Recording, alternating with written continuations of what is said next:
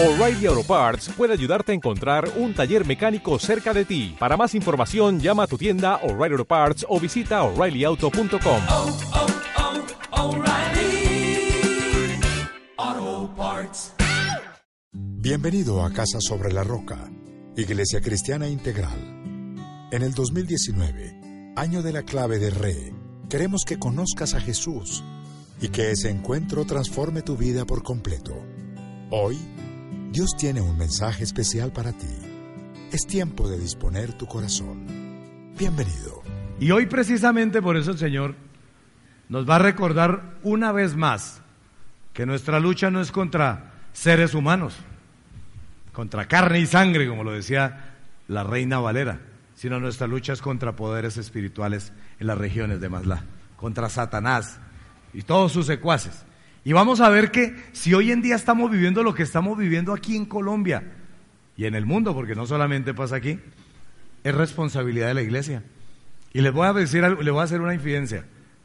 Lo que yo he sentido en mi corazón es que la iglesia no está orando. Los tiempos finales, eh, en los últimos meses, nuestras reuniones de los diferentes ministerios de oración, la verdad, fueron muy tristes. Y yo decía, de pronto la gente está bien ahorita. Pero cuando uno empieza a ver que cuando los problemas surgen ahí sí no se nos alborota el cristianismo y queremos que todo el mundo ore, uno lo único que entiende con eso es que no estamos orando. Y por eso mi obligación es darles claves, pautas, elementos para que ustedes se, se mantengan clamando a Dios y que las cosas no los sorprendan. Si usted está en, posición de batalla, nada de lo que pase lo va a impactar. Ay, es que venga, oren que es que está pasando. No, olvídese, estamos orando, estamos batallando y vamos a estar siempre como Dios quiere. Vamos a leer para iniciar dos pasajes en este sermón que lo denominé mi vida de oración. Porque no voy a hablar de su vida de oración, sino de la mía. Mi vida de oración. Cada uno de ustedes mirará cómo está su vida de oración. Y voy a utilizar dos pasajes. Primero está en Romanos capítulo 8, versículo 15, y el segundo está en Jeremías 33, 3. Voy a leerlos. Si ya estás allí, me acompañas. En su defecto, por favor, te pido que lo escuches. Dice, y ustedes no recibieron un espíritu que de nuevo los esclavice al miedo, sino el espíritu que los adopta como hijos y les permite clamar Abba Padre. El segundo versículo está en Jeremías 33:3, donde el Señor nos recuerda con todo el corazón, clama a mí y te responderé y te daré a conocer cosas grandes y ocultas que tú no sabes. Eso es lo que Dios quiere. Padre, gracias. Bendice tu hermosa palabra, Dios. Tú sabes que a mí me ha levantado y me ha mostrado, como siempre en mi corazón, Dios, que lo que nos falta es orar. No hay otro medio de comunicación. Perdónanos, Señor, de verdad, de todo corazón, en el nombre de Jesús. Amén y amén. ¿A cuántos de ustedes les gustaría que el Señor les enviara el número del WhatsApp? Porque mientras van hablando con los amigos, van hablando con Dios y eso es hasta fácil, ¿cierto? Pero tristemente para aquellos que son esclavos de la tecnología, la única forma de comunicarse con Dios es la oración. Y ojalá una oración audible. Ojalá una oración que tenga poder. Ojalá una oración que realmente reúna los elementos que tiene la palabra de Dios para hablar de oración. Que realmente nos demos cuenta que eso de orar no tiene magia. Que eso de orar es simplemente arrancar y echarse uno a orar y arranca uno con el Señor y después no hay quien lo tranque. Que tienes que tener al lado, a la mano tu Biblia para que puedas orar conforme a la palabra de Dios. Que coges un salmo y lo lees y después empiezas a orar con lo que dice ahí. Y vas a ver que eso es batalla espiritual corrida. Y tu vida va a cambiar y vas a ser poderoso. No es que no sepas orar, con que sepas leer, te garantizo que puedes orar como cualquier grande de la oración. Simplemente vas a leer lo que dice la palabra y vas a batallar. Pero es increíble la relación que existe entre la esclavitud que acompaña tristemente al miedo y la vida de oración de un hijo de Dios. Y yo me tomé el trabajo de escribir una frase derivado como resumiendo lo que estaba aquí. Y me encantó, porque el Señor tiene algo común y es el clamor. Pero un hijo de Dios que ora y clama, derrota la esclavitud y el miedo y recibe de parte de Dios respuesta y conocimiento. ¿Y cuántos nosotros necesitamos eso de manera urgente? Que Dios nos responda, que Dios nos dé una respuesta clara, que conozcamos lo que Dios tiene, pero además de eso, ser libres de la esclavitud y del miedo. Y hablo de esto y les hago un comentario porque se dé cuenta que todos estamos, cualquiera de nosotros podemos vivir estos momentos. Yo usualmente no dejo nunca tal y sola. Pero ayer nos fuimos a la despedida con los muchachos, con los jóvenes, nos fuimos a jugar bolos y la pasamos muy chévere. Tali me dijo, yo no salgo, yo me quiero quedar. Y Tali es de las personas que puede quedar tres horas, diez horas, el tiempo que sea, solo en la casa. Pero ayer me dijo algo, que es lo que denota que Satanás está moviéndose y está incomodando a todo el mundo, incluida tú, incluido tú, incluido tú, y a todos. No hay nadie que se libre. Y me dijo, he estado sintiendo ruidos, he estado sintiendo cosas raras, me he estado inquietando y no sé cuántos de ustedes han estado en las mismas. Porque es que es, cuando uno lo llama a un familiar y le dice, es que se están metiendo los ladrones y es que todo el mundo está armado, entonces ¿cuántos de ustedes lo primero que piensan es dónde está el machete? ¿Dónde está el palo que, en el que trancan la puerta? ¿Dónde está el revólver? Los que son más avanzados, porque es que hay que armarnos. Usted tiene que armarse, es de la palabra de Dios y de la batalla espiritual, que es lo que Dios tiene para usted. No necesita nada más. Pero la palabra de Dios habla de dos cosas muy claras. Dice, clama a mí. Y además de eso dice que como hijos de Dios podemos clamar Abba Padre, Papito. ¿Qué es un clamor? Porque si Dios nos dice que clamemos, es porque lo podemos hacer. Y un clamor no es algo sencillo. Un clamor es algo que nace de lo más profundo del corazón. En la definición que tomé del diccionario, es un conjunto de voces y gritos de dolor o queja proferidos con vehemencia por un individuo o una multitud en especial para pedir algo o clamar a algo. Y quiero darte, para iniciar, unos niveles de clamor que son importantes que tú los desarrolles. El primero de ellos y el básico y fundamental es la oración mental. ¿Cuántos de ustedes usualmente en su vida de oración oran mentalmente? Déjame. No es un delito. Y entonces les voy a explicar por qué no es un delito, pero les voy a explicar por qué hay que hacer ajusticos. La oración mental, primera de Pedro 4.7 dice, ya se acerca el fin de todas las cosas. Así que para orar bien, escuchen, para orar bien, ¿cuántos quieren orar bien? Manténganse sobrios. O sea, ojo con el guaro, ¿no? Ojo, porque esta época se pone complicada. Pero no solamente sobrios por el licor, Nada, una vez no está en sobriedad, por ejemplo, por la cantidad de problemas que uno lo atafagan y que uno no le permitan ver, que uno no está tranquilo, porque la sobriedad también tiene un elemento fundamental que es tranquilidad, armonía interior, paz. Y dice allí, tremendo, y con la mente despejada. ¿Por qué les hablo de esto?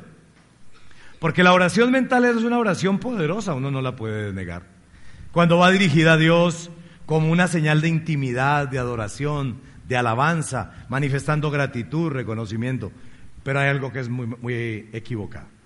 La oración mental es ineficaz. No sirve para nada cuando tú estás batallando espiritualmente. Y yo creo que todos nosotros estamos batallando espiritualmente. O sea que nos toca levantar más seguido un clamor. Nos toca hablar. A veces nos toca clamarle a Dios. Decirle, Señor, esto esto yo ya no puedo seguir adelante, esto es invivible. Mucha gente en Bogotá y en otras ciudades grandes están diciendo, esto es invivible. De pronto nosotros ahorita aquí en Pereira tenemos el síndrome y estamos adormecidos porque el Pereira pasó a la A. Entonces yo creo que a todos les gustaría salir con la camiseta, ya estamos en la A. Pero de eso no vive nadie, hermano. De eso viven de pronto las personas que trabajan al lado del estadio, las personas que de pronto venden la boletería, los que hacen uniformes, pero con eso tú no puedes batallar. Y sé que hay mucha gente muy tranquila en estos momentos en Pereira. Y gracias a Dios porque realmente la gente hizo las cosas con civismo. El 21 fue algo normal. La gente salió, la gente se manifestó y a nosotros nos encanta a mí. Y es algo personal como pastor. Me encanta que la gente manifieste su incomodo. Las cosas que no están bien hay que denunciarlas. Y si tú tienes pruebas de un político, de una persona que es un corrupto, pues coge la línea y llama. Deja de criticar y coge el teléfono y llama, mira, conozco de esto y de esto. Y alguien le va a prestar atención. Pero si uno se queda callado, nunca va a pasar nada. Yo creo que llegó el momento de armar de verdad, de valor y salir adelante. La oración mental es ineficaz en la batalla espiritual, porque Satanás no puede leer tu mente. Él puede escribir en ella dardos, pero no puede leer. Pero hay una serie de aspectos y niveles de clamor que me encanta, que para que lo estemos mirando. Hay un clamor, y a pesar de todo Dios responde, que es un clamor como simple costumbre ante el pecado. Y quiero que todos me acompañen al libro de los jueces, porque es que es importante. Libro de los jueces, después del Pentateuco, después de los primeros cinco libros, viene Josué, viene jueces, y ahí nos vamos a, a estar un momentito. Y quiero que analicemos la historia del pueblo de Israel, que en última se parece mucho a las naciones de la tierra, pero entre ellas está incluido Colombia. Y voy a leer a partir del versículo del capítulo 3, los versículos 7 y el 9. Dice, los israelitas hicieron lo que ofende al Señor. Cambia los israelitas por los colombianos. Los colombianos hicieron lo que ofende al Señor. Se olvidaron del Señor su Dios, sí es verdad. Y adoraron a las imágenes de Baal y de Aserá. De pronto la gente aquí en Colombia no maneja, no adora a Baal y a pero sí adoran a los artistas, a los poderosos, adoran otro tipo de cosas, profesiones, oficios. Y dice, y adoraron a las imágenes de Baal y de Aserá. El Señor se enfureció contra Israel a tal grado que los vendió a Cusán Rizatayín, rey de Arán, Naharayín, a quien estuvieron sometidos durante ocho años. ¿Escucha? Los, los años, las cifras, las cantidades, porque en la Biblia no hay nada simplemente escrito por escribirlo. Pero clamaron al Señor. ¿Qué hicieron? Levantaron voces, gritos. Señor, estamos esclavos, Señor, libéranos. ¿Y sabes qué hace el Señor a pesar de que había sido por el pecado del pueblo? El Señor hizo que surgiera un libertador, Otoniel, hijo de Kenaz, hermano menor de Caleb, aquel Caleb, el que fue que fue al lugar allí donde identificaron la tierra prometida y dijeron, allí está, hay una oportunidad. Y Otoniel liberó a los israelitas y el país tuvo paz durante 40 años. Miren las proporciones. Ocho años de esclavitud, producto del pecado, y el Señor les da 40 años hasta que murió Otoniel, hijo de Kenaz. Versículo 12. Una vez más los israelitas hicieron lo que ofende al Señor, los colombianos hicieron lo que ofende al Señor. Y por causa del mal que hicieron, el Señor le dio poder sobre ellos a Eglón, rey de Moab, uno de los pueblos enemigos de ellos. Luego de aliarse con los amonitas y los amalecitas, Eglón fue y atacó a Israel y se apoderó de la ciudad de las palmeras. Los israelitas estuvieron sometidos a Eglón, rey de Moab, durante 18 años. Versículo 15. Los israelitas volvieron a clamar al Señor. Gritaron, Señor, estamos mal, estamos presos, desesperados. Y el Señor le levantó un libertador, Aot, hijo de Gerá, de la tribu de Benjamín, quien era zurdo. Por medio de los israelitas enviaron tributo a Eglón, rey de Moab. Aquel día Moab quedó sometido a Israel y el país tuvo paz durante 80 años. Y mira cómo sigue evolucionando la historia. Porque uno muchas veces dice, bueno, pero nosotros realmente, Colombia es un país libre. No te lleves ideas. Yo creo que la dependencia que Colombia tiene de grandes países es muy alta. De los Estados Unidos de Norteamérica, de lo que pasa en muchas naciones, pero hay una dependencia que es increíblemente clara en la actualidad, y es de España. Si ustedes miran la dependencia y analizan el capital que hay en Colombia, las empresas españolas que hay en Colombia, de todos los sectores, no solamente del sector de telecomunicaciones, de infraestructura, a todo nivel, España tiene una presencia muy grande. ¿Y qué pasa con eso? Hay una dependencia. Y si no, vaya, mire la cantidad de periodistas. Usted no ha visto los análisis que hacen las periodistas, la mayoría españolas de Colombia, ¿y por qué no van a mirar cómo está España? Pero estamos bajo un, de una u otra manera, bajo un yugo. Y de pronto Dios ha permitido que lo que tanto nos jactábamos de que éramos una nación libre, realmente no es que tengamos mucha independencia. Jueces 4, 1, 3, continúa la historia. Después de la muerte de Aot, los israelitas volvieron a hacer lo que ofende al Señor. Los colombianos volvieron a hacer lo que ofende al Señor. Así que el Señor los vendió a Javín, un rey cananeo que reinaba en Hazor. El jefe de su ejército era Císara, tremendo, que vivía en Jaroset, Goyín. Los israelitas clamaron al Señor porque Javín tenía 900 carros de hierro y durante 20 años había oprimido cruelmente a los israelitas. Así, mira lo que dice el versículo 31, así perezcan todos tus enemigos, oh Señor, pero los que aman sean como el sol cuando sale en todo su esplendor. Entonces el país tuvo paz durante 40 años. Pero viene un periodo tremendo, porque aparece en la historia Gedeón, uno de los jueces más parecidos a uno, de esos que a toda hora le está pidiendo señales al Señor. ¿Cuántos de ustedes le encanta pedirle al Señor señales? Señor, que si yo voy allá donde esa cooperativa y paso el crédito y la señorita me dice que sí, es porque me lo van a aprobar. Todos son señales. Señor, que si llega a la iglesia una niña de color, con vestido negro y, y además de eso me dice, ¿cómo estás? Que es que esa es la que va a ser mi mujer. Hay gente que vive así. Señor, que si yo voy a la universidad y entonces allá en la secretaría me entregan la información, es que esa es la carrera que yo... No, hombre, las cosas con Dios no son como tan triviales. Esto necesita oración. Y ese Gedeón era un experto. Entonces le dice, Señor, que si llueve, pero que en ese pedacito no llueva, pero que alrededor sí. ¿Qué tal las peticiones? Y el Señor le concedía todo. Oiga, el Señor nos tiene una paciencia. Es impresionante. Nos tiene paciencia. Y mira lo que sucede. Jueces 6.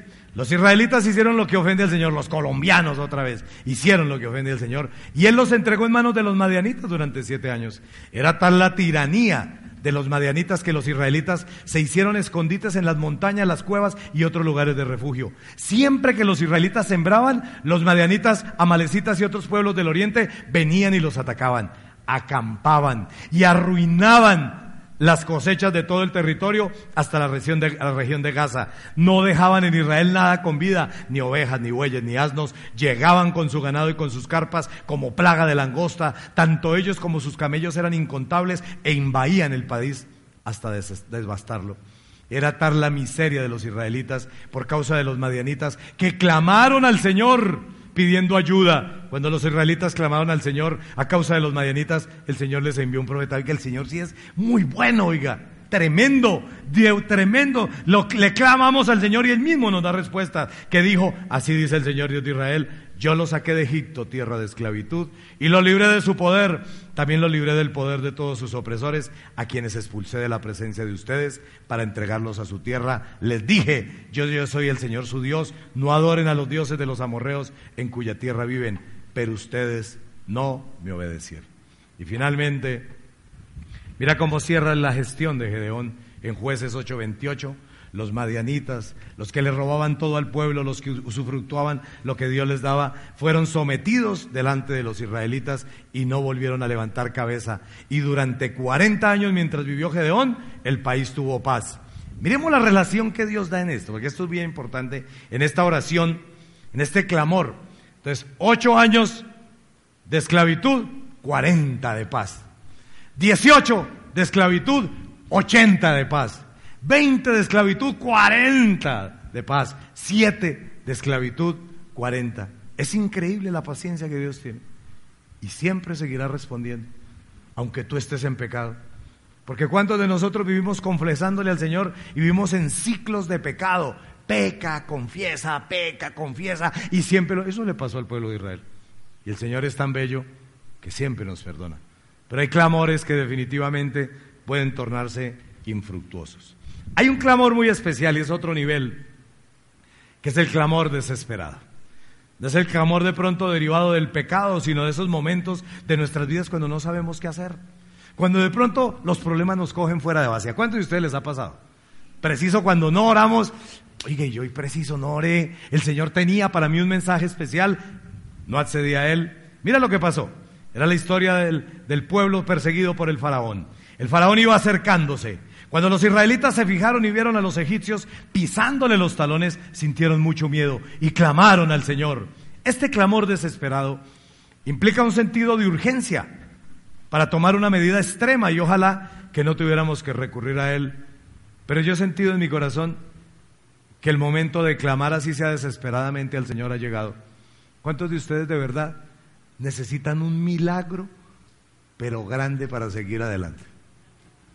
Y les digo una cosa, esas oracioncitas así de, Señor, ya tú sabes lo que yo necesito, ya no sirven. El Señor quiere verte desesperado clamándole, quiere verte doblado de verdad, de rodillas, Él quiere que tú de verdad entiendas que Él es la única salida a lo que tú estás viviendo y a lo que está viviendo nuestra nación. Pero hay un clamor que me encanta, porque es el clamor que debería ser parte de la vida nuestra. No un clamor desesperado, ni un clamor derivado de nuestro pecado, ni una oración de pronto mental, sino un clamor constante. Allí en el primer libro de Samuel, versículo, capítulo 15, versículo 11, dice, cuando el Señor dice que, que se ha arrepentido de hacer a Saúl, dice, me arrepiento, está hablando con Samuel, de haber hecho al rey Saúl, pues se ha apartado de mí y no ha llevado a cabo mis instrucciones. Tanto se alteró Samuel, sacerdote del Señor, que pasó la noche clamando al Señor. Mira, él había podido quedarse durmiendo, no había un sentido de urgencia. El pecado de Saúl era real y el Señor ya había decidido que iba a colocar a un hombre más agradable, que era David. Pero no, para Samuel había un dolor muy grande en su corazón. No había un sentido de urgencia, pero él quiso vivir clamando y pasó la noche entera, de pronto decepcionado por el pecado de otros. Y esa no es la realidad de nuestra nación. Estamos viviendo bajo el pecado de una cantidad de personas que están al frente de nuestra nación. Y nuestra nación necesita de manera urgente que nosotros, los cristianos, dejemos de hablar tanto con los demás y hablemos más bien con Dios. Si vivimos clamando, que esa es la decisión, y es un, un, resumen que te lo dice aquí, porque está la oración mental, está la oración, el clamor como una simple costumbre por el pecado, está también el clamor desesperado y el clamor constante. Pero si vivimos clamando de una manera constante, nos mantendremos en posición de batalla. Erradicaremos el fariseísmo de ir al Señor solo cuando pecamos y no tendremos que vivir desesperados y buscando a toda hora, hagamos esto. No, debes mantenerte en oración, como lo hacía Samuel. Dice el pastor Darío Silva Silva que es un error pensar que la eficacia de la oración consiste en lo largo que sea lo importante es derramar su corazón con libertad delante de Dios. Y esto es muy importante, porque precisamente este sermón se llama Mi vida de oración. A mí no me tiene que preocupar el tiempo que tú gastes, ni a ti el tiempo que invierte tu esposa, o tu esposo, o tus hijos, no. Es tu vida de oración. Y es que en eso sí uno no puede juzgar, porque pueden haber oraciones más efectivas, concretas y con un corazón humillado, y como el corazón solo lo conoce Dios. Pero lo que uno sí puede intuir es que una persona que ore un minuto, dos minutos, que ore como dice algunos, cuando uno le pregunta, ¿tú oras? Me dice, sí, cuando vamos a comer siempre oro. Bueno, es un avance, pero eso es insuficiente. Dios quiere mucho más. Dios quiere que tú no solamente bendigas los alimentos, Dios quiere que tu vida sea una vida de oración, una vida permanentemente, como lo cantábamos ahora, de rodillas. ¿Por qué hablo esto? Porque hay oraciones largas en la Biblia. Entonces tú puedes tomar, por ejemplo, Juan 17, un capítulo completo donde el Señor ora por todos nosotros, ora por sus discípulos, ora por él mismo. El segundo libro, en el primer libro de Samuel, capítulo 2, Ana ora porque Dios le ha concedido ese hijo, ora de verdad. Ana, en, David ora en primer libro de las crónicas, 17, Salomón en el segundo libro de las crónicas. Y son oraciones grandísimas. Pero hay unas oraciones y clamores cortos, y con esto no quiero motivar para que tú digas, si ves, uno no debe orar corto, no, uno debe orar según necesidad. Por ejemplo, oraciones cortas. Cuando Pedro está hundiéndose al caminar hacia el Señor, allí en el mar, en Mateo 14:30, y empieza a sentir el viento fuerte y tiene miedo, y comienza a hundirse, y mira lo que dice, Señor, sálvame. ¿Qué tal Pedrinchis en ese momento empezar a orar mentalmente? El Señor diría, este me está haciendo ojitos. Sí, sí.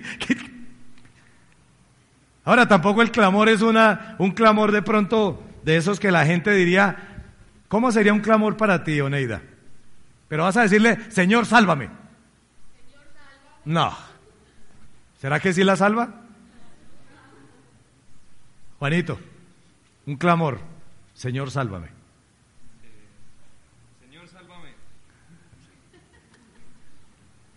Bueno, que de verdad, este que sí ora harto. Leo. Ay, no, hermano. Vamos como de mal en peor, ¿cierto? A ver, los chilenos sí saben orar. Señor, no soy digno de ti. No, sálvame nomás, no añada lo que no es. Señor, sálvame, dile. Señor, sálvame. Bueno, más o menos, le puso, le puso como ritmo. Pero imagínese el mar. ¿Cuántos de ustedes han ido al mar? El mar siempre hace ruido y las olas están chocándose una con otra. Imagínate en el mar, Señor, sálvame. Yo creo que el Pedro tenía una cara de desesperación, hermano. Señor, sálvame, Señor. Y eso es lo que Dios quiere que tú hagas en tu vida. Deja ya de sufrir tanto y pasa a clamarle a Dios. Yo creo que el Señor quiere escuchar tu voz, pero quiere escuchar una voz, ¿sabe qué? También de desespero. Porque si tú estás bien, pues tú dices, Señor, sálvame.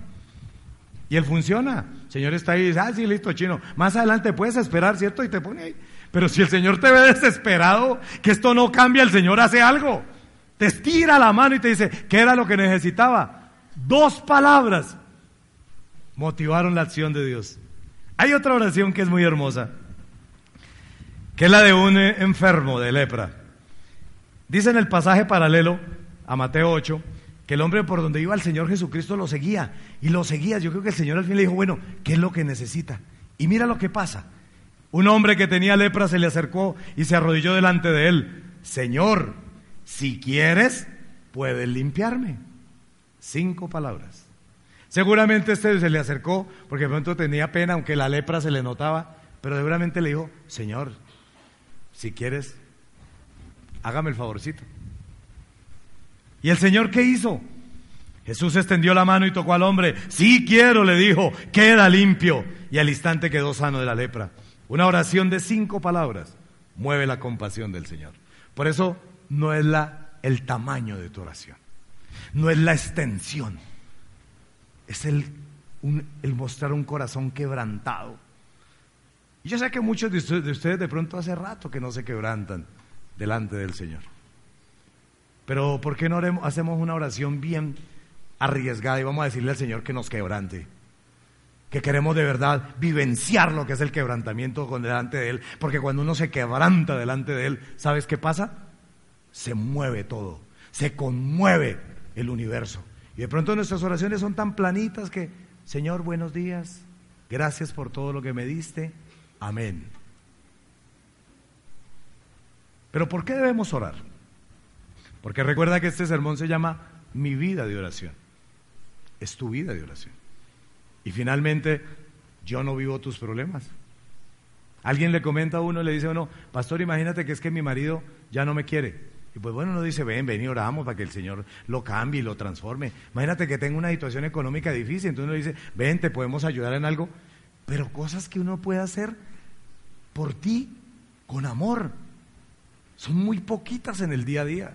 Los grandes problemas que tú enfrentas no está ni el amigo de oración, ni está el pastor, ni está la iglesia, ni hay nadie. Estás tú y Dios. Y si tú no desarrollas una comunión fuerte y estrecha con Dios, un real, una unidad real con Dios, las cosas van a ser de pronto cada vez más complejas. ¿Por qué debemos orar? Sencillo, porque no hay más forma de comunicarse con Dios. Porque Dios sabe todo lo que nosotros necesitamos, pero no sirve esa oración de tú ya sabes, tú ya conoces. Eso al Señor no le gusta. Al Señor le gusta que tú hables explícitamente lo que tú necesitas. ¿Dónde está la oración modelo? La oración modelo está en Mateo capítulo 6. Pero hay un pasaje muy lindo, que es el pasaje paralelo. Pues eso siempre les decimos cuando hablamos de los evangelios sinópticos o comparativos. Mateo, Marcos y Lucas son comparativos porque usualmente añaden algo. Lucas añade algo en Lucas 11, donde uno de los discípulos que está con él se atreve a decirle al Señor, Señor, enséñanos a orar. Están allí en pleno sermón del monte. Y ese deseo de orar y de que el Señor nos enseñe a orar es lo que hoy queremos cumplir, para que cada uno de ustedes tenga argumentos, elementos fundamentales para desarrollar una vida de oración, teniendo como elemento básico lo que dice Mateo 6.6. ¿Qué dice Mateo 6.6? Pero tú, cuando te pongas a orar, entra en tu cuarto, cierra la puerta y ora a tu Padre que está en lo secreto. Así tu Padre que ve lo que se hace en secreto te recompensará. Esto es complejo para algunas personas que de pronto son casadas con eh, cónyuges no creyentes. Bueno, que uno no lo quiere incomodar, me imagino que a algunos de ustedes les ha pasado. Preciso a la señora le gusta dormir larguito, nueve y media de la mañana, diez, y el señor se levanta a las cinco de la mañana a orar, y eso prende las luces, prende el radio, pone música, hace de todo, pues la señora, eso, ¿a quién le va a agradar eso? Y yo a esas personas siempre les recomiendo, adecúa, haga una reforma en el baño, donde usted puede ir y tirarse de rodillas y no incomoda a nadie. Uno tiene que buscar un sitio donde tenga privacidad. Es el sitio, a no es que empiecen allá a golpearle y vivan en un vecindario donde hay 30 personas, pero media horita, de pronto nadie a las 6 de la mañana, nadie va a entrar al baño, de pronto todo el mundo se va a preocupar, pero no, usted tiene que reservar un lugar que no incomode a nadie, donde usted pueda tener un tiempo con el Señor para derramar su corazón, para hablarle con todo. El que aprende a orar con su puerta cerrada, estamos convencidos de eso, podrá después orar con su pareja, con sus hijos, con su familia, en la iglesia. Pues la oración grupal, escúchalo, nunca reemplazará la, la oración personal. Y hay personas que usualmente oran con los hijos. Eso no es malo, con la esposa, pero no oran solos. La oración personal es muy importante, a solas, donde no hay hipocresía. Porque uno usualmente cuando ora con otras personas y delante de otras personas, uno a veces se le sale como el fariseo. Y uno entonces utiliza palabras raras y se demora y se repite los versículos. Cuando uno está delante de Dios se le acaba todo eso, solo. Y allí es donde está nuestro verdadero corazón. Por eso la oración sol individual es muy importante y nunca reemplazará y será reemplazada por nada. Quiero enfocar el desarrollo de la oración, que es el tema central, mi oración, mi vida de oración, en dos grandes grupos, en dos grandes elementos. El primero es enfocar la oración en Dios. Y yo creo que nosotros tenemos que aprender eso porque muchas veces arrancamos es pensando en nosotros, en nosotros, en nuestras necesidades. Estamos tan desesperados, estamos tan urgidos, necesitamos tanto que no tenemos tiempo para pensar en Dios, en el proveedor, en el que nos va a resolver el problema. Oiga, por pura educación, antes de pedirle las llaves del carro al Señor, por lo menos salúdelo. Pero es que no, no hacemos las cosas como Dios quiere. Entonces primero hay que enfocarse en Dios y después sí vamos a enfocarnos en el efecto que tiene nuestra relación con Él, el efecto que tiene el cielo sobre la tierra, que es los beneficios que nosotros necesitamos tener. Veamos la primera parte. Son dos elementos fundamentales y los distribuí así por facilidad, por más de manera didáctica. El primero tiene tres elementos fundamentales. El enfoque en Dios, la filiación. Tener identidad como hijos de Dios en todo tiempo, pero especialmente cuando oramos es muy, pero muy relevante. En Mateo 6.9 dice, ustedes deben orar así, de esta manera, de esta forma. No quiere decir con estas palabras, Padre nuestro que estás en el cielo. Igual con esas palabras también es válido porque es la palabra de Dios. Pero debemos orar a papá entendiendo que podemos acercarnos con confianza. Pues la confianza no significa falta de respeto. La confianza realmente es integración, unidad con nuestro Padre, porque finalmente somos sus hijos, como lo dice Juan 1, 12, 13. Claramente dice, mas a cuánto lo recibieron, a los que creen en su nombre les dio derecho de ser hijos de Dios. Esto no nacen de la sangre, ni por deseos naturales, ni por la voluntad humana, sino que nacen de Dios. No olvides, eres un hijo de Dios por haber recibido a Cristo en tu corazón, no por haber nacido en un hogar cristiano, no por ir a una iglesia, no por tener y hablar de Dios, solamente por creer en Dios. Todos los días Dios te estará esperando. Entonces quiero que hagas un balance. De este mes que ya casi está terminando, ¿cuántos días has dejado plantado al Señor? ¿Es tu vida de oración? Es mi vida de oración. ¿Cuántos días saliste a la calle a enfrentar tus problemas y ni siquiera oraste? Y si lo hiciste fue simplemente para decirle, dame, pero no te enfocaste en Dios. Hoy es el día de pedirle perdón a Dios por todas esas cosas. Porque nuestra vida de oración necesariamente tiene que cambiar. Debemos transformarnos. No podemos seguir sufriendo tanto teniendo un instrumento poderoso que es la oración. No podemos seguir dependiendo de las circunstancias, de los demás, de que nos compren, de tener un producto competitivo. No podemos seguir pensando que nuestra profesión ya no sirve para nada, entonces estoy mirando cómo estudiar más, cómo hacer más. Y está bien prepararse. Pero es que tú tienes que depender de Dios. Tus ojitos tienen que estar primero en Dios. Él es el autor, el consumidor, Él es el que te quiere dar todo. Pero viene un tiempo, y es el segundo aspecto, que es adoración. Es rendirnos delante de Dios. Mateo 6.9b dice, santificado sea tu nombre. Adoración es santificar el nombre del Señor, rendirnos a Él por lo que Él es y no por lo que nos da. Esto es muy diferente. Cuando quieras adorarlo, despójate de toda necesidad, concéntrate en Él. Algunos recurren a los atributos del Señor, como Dios es omnipotente, omnipresente, omnisciente, todo lo sabe. O de pronto algunos son más arriesgados y pronuncian un nombre en hebreo, Shalom, Jireh, Nishi. Pero Dios quiere que cualquier cosa que tú hagas, lo hagas de corazón. Reconocer a Dios. Cuando tú le dices a Dios, Señor, tú sabes que yo he depositado mi confianza en ti. ¡Guau! Eso para Dios es más importante. Señor, tú sabes que yo creo con toda tranquilidad que tú tienes todo bajo control. Eso derriba cualquier problema. Debemos proclamar con mayor frecuencia que Dios tiene el control de todo y no quejarnos por todo.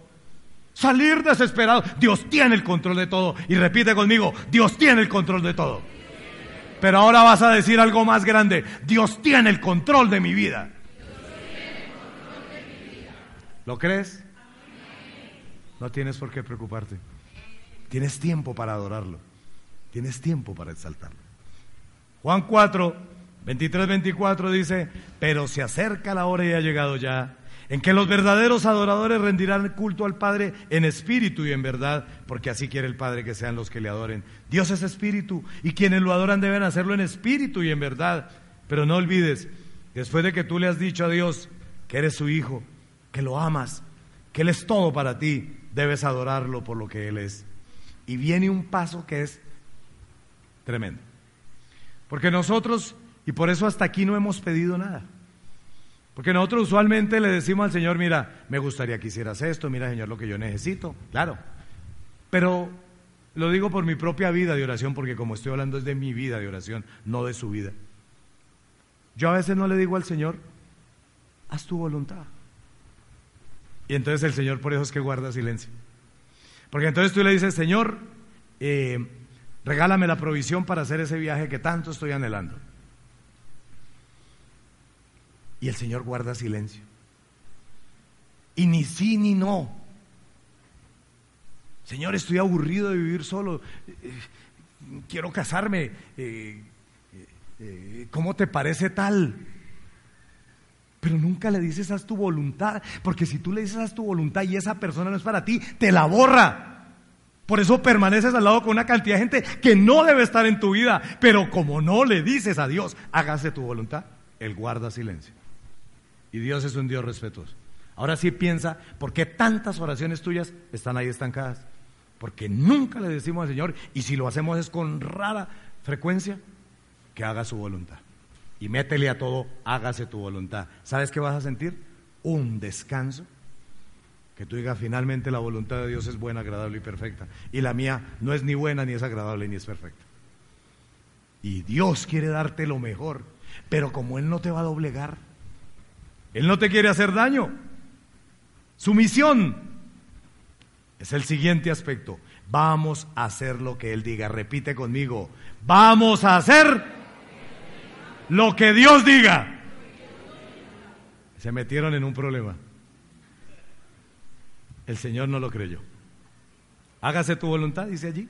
Venga a tu reino y hágase tu voluntad en la tierra como en el cielo. Sí existe el cielo.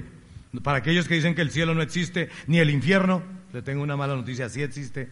Pero ese cielo debe manifestarse en la tierra. Y es el cristiano que ora el que desata la expresión del cielo al orar de acuerdo a la voluntad del Señor. Porque si no sabes, y más adelante lo ratificaré, tenemos poder y autoridad para atar y desatar aquí en la tierra, para que tú desates las bendiciones que Dios tiene para ti. Pero si no oras, si no atas a Satanás, Satanás de pronto tiene las garras metidas en muchas cosas de tu vida. Y por eso las personas que perdieron la oportunidad de hacer el curso de los siete pasos este año, el otro año haremos otra vez y lo vamos a hacer periódicamente porque hemos visto muchas vidas que están siendo restauradas. Yo veo desde aquí algunas personas que lo han hecho y están luchando porque sus vidas están siendo influidas por Satanás y los atormenta y les roba las situaciones y no les deja seguir adelante, les roba la fe, les roba la paz, les roba la tranquilidad, les roba la esperanza. Y hay gente que es cristiano de buena fe, pero están trancados porque no han puesto orden en el ámbito espiritual. Y les hemos enseñado, pero la gente cree que eso es como de adorno. Como que es que el pastor no tiene nada que hacer, entonces se inventó unos cursos a las 7 de la noche. Me encantaría irme todos los días como ustedes temprano a mi casa. Pero necesitamos edificar la iglesia. Es una obligación mía. La iglesia tiene que aprender a batallar y a arrebatar y a ganar las cosas que les corresponden porque hay alguien interesado en quitárselas. Pero ustedes tienen más poder. Y Dios nos ha dado el poder y autoridad para ganarlas y quitarlas, empezando por nuestros hijos, nuestra familia, nuestro trabajo, nuestra ciudad y nuestra nación. La tenemos que arrebatar los cristianos. Los demás no lo van a hacer. No esperes que un día el doctor Iván Duque pronuncie un tremendo sermón conforme a Juan 3:16. Y a partir de ahora yo voy a declarar que entonces todos somos hijos de Dios si lo recibimos en el corazón. Nunca lo va a decir. No esperes eso. No esperes que nadie diferente a la iglesia sea el que arrebate las cosas que Dios tiene para usted y usted es responsable finalmente de la forma como también está viviendo. El cielo debe llegar. En el pasaje, el pasaje que leíamos dice, venga tu reino, aclarando que ni la iglesia ni nadie somos el reino de Dios, porque existe tristemente iglesias que predican la teología del reino aquí, iglesias disque de sana doctrina, pero no puede haber un reino sin el rey, y el Señor no está aquí. Entonces, Partimos de eso. Pero sí pueden venir aspectos del cielo que Dios quiere traer. Dios quiere invadir con el cielo la tierra cuando los creyentes lo adoran. Pero esto es serio. Si le pedimos que venga su reino, es porque tenemos la intención de comprometernos a establecer los principios del reino de Dios aquí en la tierra. No se trata de sentar a Dios allá para decirle en un banquillo y darle órdenes para que Él satisfaga nuestros caprichos, sino se trata de hacer lo que Él quiera no lo que tú quieras. El Señor Jesucristo ratifica este aspecto. Él se sometió al Padre cuando en Mateo capítulo 26, 42 dijo, por segunda vez se retiró y oró, Padre mío, si no es posible evitar que yo beba este trago amargo, hágase tu voluntad. El Señor le planteó al papá, oiga, yo estoy pasando la bueno aquí. Si su merced quiere, yo muero. A mí me gustaría hacer otra cosa, pero hágase tu voluntad. ¿Somos capaces de hacer eso? Si tú le dijeras en cada cosa de las que te tienen atorado, hágase tu voluntad, tú no vivirías así. Te lo garantizo y lo reto a cada uno de ustedes. Cada partir de ahora y den testimonio. Mire, le dije a Dios que se hiciera su voluntad y me cambió de trabajo. Empecé a salir de deudas. Empecé a ver cosas diferentes. Se restauró mi hogar, se restauró mi familia, porque le dije, hágase tu voluntad. Y Él es un caballero. Amén. Ahora veamos el enfoque. Filiación, adoración y sumisión. Ese es un pequeño resumen. Ahora veamos el enfoque en el efecto del cielo en la tierra, que es muy importante. Y que de pronto lo que a nosotros más nos interesa, porque uno dice, pues sí, yo alabo y adoro a Dios, qué chévere y qué nota, pero ¿y de aquello qué? Y mis problemas qué? Ya viene. Porque después de que tú te has enfocado en Dios, y has mostrado que tienes filiación, que entras en adoración y demuestras sumisión. Ahora tienes el terreno abonado para la petición. ¿Qué es lo que nos gusta? Esto es lo que más nos gusta. A mí me encanta. Me encanta pedirle a Dios sacar toda la lista de necesidades. En Mateo 6:11 dice, danos hoy nuestro pan cotidiano. Esta es la parte especial, donde llegamos a veces por medio de un salto de garrocha, saltamos por encima de todo, saltamos por encima de que el Señor debemos adorarlo, exaltarlo y someternos, y llegamos allá y ¡pum! ¿Qué pasó? A pedir. Y eso pedimos y pedimos, pero ni siquiera hemos adorado a Dios. Y es muy normal.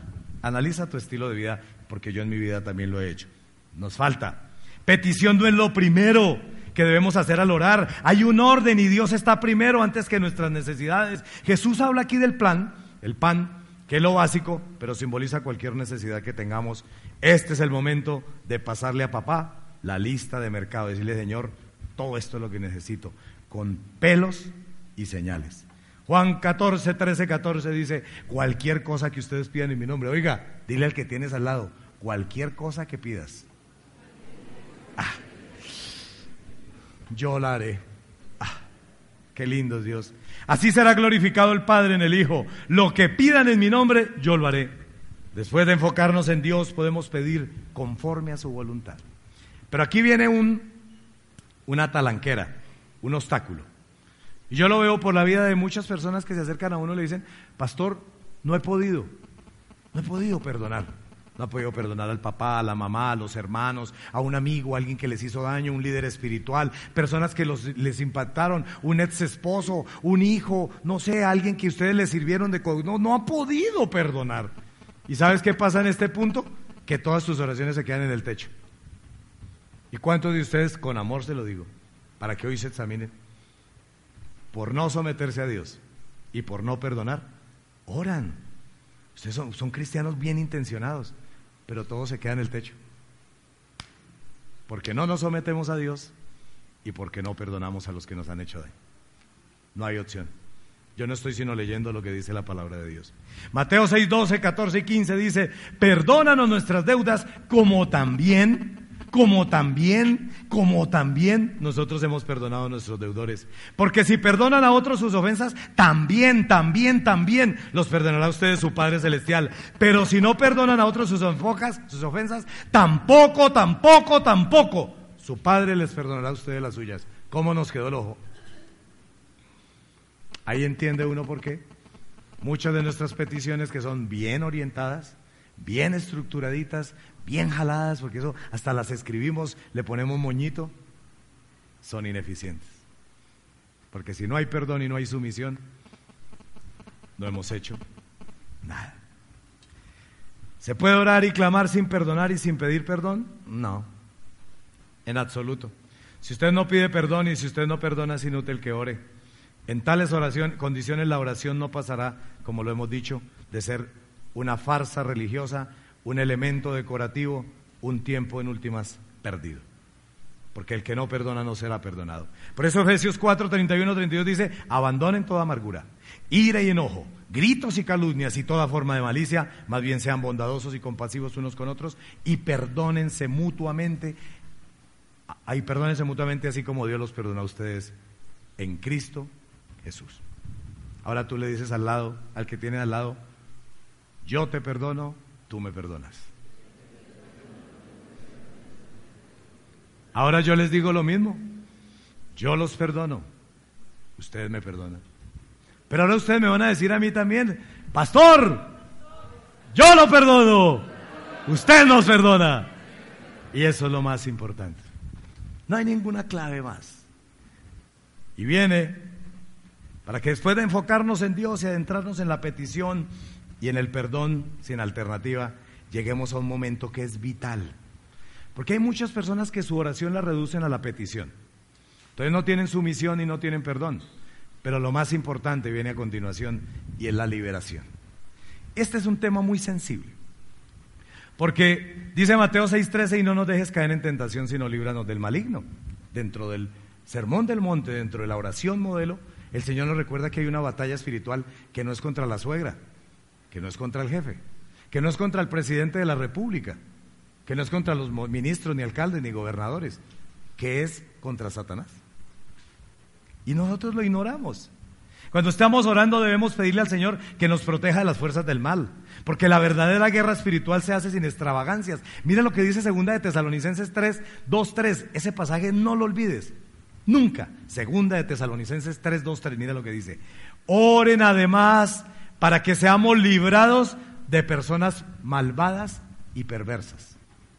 Porque no todos tienen fe.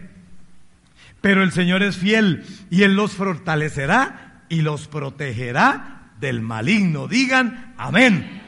Es aquí donde debemos hacer uso del legado entregado a través del apóstol Pedro, que el Señor radicó en Mateo 16, 18, 19 y que se ha prestado para malas interpretaciones acerca de las llaves del reino, cuando Pedro también dice de manera auténtica en primera de Pedro que nosotros somos todos unos sacerdotes delante de Dios. Mateo 16, 18, 19 dice, yo te digo que tú eres Pedro, y sobre esta piedra edificaré mi iglesia y las puertas del reino de la muerte no prevalecerán contra ella. Te daré las llaves del reino de los, del reino de los cielos. Y escucha lo que Dios nos ha dado. Todo lo que ates en la tierra quedará atado en el cielo. Y todo lo que desates en la tierra quedará desatado en el cielo. Tú puedes aquí desatar las bendiciones que Dios tiene para ti. Claro que sí. ¿Y qué hacemos? ¿Qué hacemos? Nada. ¿Sabemos pedir? No nos sometemos, no perdonamos y no libramos una batalla espiritual como en nuestra vida. ¿Cómo esperamos que las cosas cambien? Yo les pregunto, porque eso estoy hablando de mi vida de oración, de pronto la tuya es perfecta. Y si tu vida reúne todos estos elementos, estás bien y vas marchando hacia adelante. Repasemos las partes de la oración. Petición, perdón, liberación en el efecto del cielo. Hay un enfoque en Dios que tiene tres elementos fundamentales, filiación, adoración y sumisión. Y yo te pido que te desarrolles y te concentres por un tiempo en orar y hazlo durante una semana, órale a Dios sin pedir nada. ¿Vale? Comprométase. Solamente va a meter en oración y el tiempo 10, 15, 20 minutos solamente encontrando las cosas buenas en Dios. Y Dios, Señor, tú eres grande, poderoso y estás con Dios. Y vas a ver cómo te capacitas para desarrollar una oración de poder. Y después vas a salir y vas a pedir conforme a la voluntad de Dios. Y tu vida va a cambiar. ¿Cuántos se van a retar a hacer eso? Dios los bendiga, hagámoslo. Dejemos de pedir por un tiempo. No nos va a faltar nada, igual Dios sabe de qué tenemos necesidad. Pero los sucesos de estos días en Colombia y exigen de la iglesia un compromiso de levantar un clamor serio y constante que cura a los gobernantes, autoridades y a todo lo demás. Y no lo invento yo. Primera de Timoteo 2.1.4 dice así que recomiendo ante todo que se hagan plegarias. No son lo mismo, escucha. Plegarias, oraciones, súplicas y acciones de gracias. Especialmente por los gobernantes, pero no solo por ellos. Y por todas las autoridades para que tengamos paz y tranquilidad, lo que más nos falta, y llevemos una vida piadosa y digna. Esto es bueno y agradable a Dios nuestro Salvador, pues Él quiere que todos sean salvos y lleguen a conocer la verdad. Las plegarias son ruegos, desde lo más profundo del corazón. Las oraciones son invocaciones al Señor que pueden contener adoración por lo que Él es y también seguramente alabanza por lo que Él nos da. Las súplicas son propiamente clamores desesperados, peticiones insistentes y fervientes. Mira que todo es diferente. Y finalmente, la acción de gracias que debe redondear siempre nuestra oración, porque no olvides que Filipenses 4:6 dice, no se inquieten por nada. ¿Y cuántos de ustedes pueden decir que hoy están inquietos por algo? Pero inquietos, que, que hay cosas que los están moviendo. Más bien, en toda ocasión, con oración y ruego, presenten sus peticiones a Dios y denle gracias. ¿Qué quiere decir esto? Que usted tan pronto empieza a orar por su trabajo, Señor, ayúdame, necesito un trabajo y te doy gracias por el trabajo. Y Señor, y te doy gracias. Y estoy pasando por esta enfermedad, pero te doy gracias por la sanidad. Así de una, así no hayas recibido nada. Esa es la oración de poder. ¿Hay cosas por ajustar? ¿Quién cree que tiene una vida de oración perfecta? Tenemos que ajustar cosas. Y vamos a cambiarlas en aras de que nuestras vidas reciban esa tremenda bendición. Mientras revisaba estos temas, que vamos a poner todo esto en práctica, me encontré una plegaria, que yo mismo la leí mucho tiempo. Yo estuve asistiendo a los grupos de alcohólicos anónimos junto con mi hermana durante mucho tiempo porque fueron las épocas más complicadas de, mi alcoholismo. Y en, Alcohólicos Anónimos eh, usan parte de, de, sus documentos esta oración que en teoría mucha gente la atribuía a, San Francisco de Asís, pero realmente no es así. Eso pertenece a un teólogo norteamericano llamado Reinhold Niebuhr y dice, Señor, concédeme serenidad para aceptar todo aquello que no puedo cambiar, fortaleza para cambiar lo que soy capaz de cambiar y sabiduría para entender la diferencia. Viviendo día a día, disfrutando de cada momento, sobrellevando las privaciones en un camino hacia la paz, aceptando este mundo impuro tal cual es y no como yo creo que debería ser, tal y como hizo Jesús en la tierra, así confiando en que obrarás siempre el bien, así entregando a tu voluntad, podré ser razonablemente feliz en esta vida y alcanzar la felicidad suprema a tu lado en la próxima. Amén. Y uno dice, pues bueno, es una oración bonita que tiene elementos que me parece que le falta como poder. Quiero que todos se pongan de pie. Y vamos a hacer una oración, porque es una buena plegaria. Pero vamos a tratar de hacer uso del modelo eh, de las plegarias, de los clamores a Dios por nuestro presidente, ministros, alcaldes, gobernadores, jefes, líderes, esposos, padres, autoridades religiosas, el pastor Darío, el pastor Juan Carlos, todos los pastores de las iglesias, todas las familias, todas las ciudades, todos los departamentos, nuestro Colombia, todos los que están en armas, todos los que se roban las cosas, los corruptos, los pecadores, para que tengamos paz y tranquilidad. La solución no es armarnos, es orar y clamar con poder. Y quiero que tú por un momentito cierres tus ojos. Y quiero que estés listo para levantar una oración. Entra allí en la presencia de Dios. Dile, Señor, aquí estoy. Yo soy tu hijo, pa. Y te amo. Y seguramente tienes necesidades fuera de las que vamos a tocar acá. Pero trata después de involucrar en este modelo que hemos hablado, de reconocerlo a Él. Trata de involucrar a Dios en todo lo que tú estás haciendo. Padre eterno, te damos gracias Espíritu Santo, muévete con poder en este lugar. Yo clamo, Dios, porque nos traigas a cada uno convicción, Dios, de que el pecado más grande que tenemos es precisamente que no oramos como tú has dicho, que no hemos hecho uso de los instrumentos, pero hoy nos has enseñado muchas cosas. Y quiero, Padre, pedirte a través de esta oración que tenga poder y que veamos resultados en el nombre de Jesús. Amén. Sabemos que Dios llegó a tu corazón con una palabra especial. Repite en voz alta, después de mí, esta sencilla oración. Amado Jesús, te doy gracias. Reconozco que soy pecador, pero también reconozco que tú, Jesús, eres Dios, que te hiciste hombre, moriste y resucitaste. Te abro la puerta de mi corazón. Haz de mí la persona que tú quieres que yo sea. Te recibo ahora mismo como mi Señor y mi Salvador. En Cristo Jesús. Amén. Si acabas de hacer esta oración, la palabra de Dios dice que naciste de nuevo, que eres una nueva persona. Te invitamos a dar el siguiente paso en tu proceso. Somos una iglesia de amor y queremos acompañarte y ayudarte en esta nueva vida. Ingresa a www.casarroca.org. Conéctate, crece, sirve. Seguimos en contacto.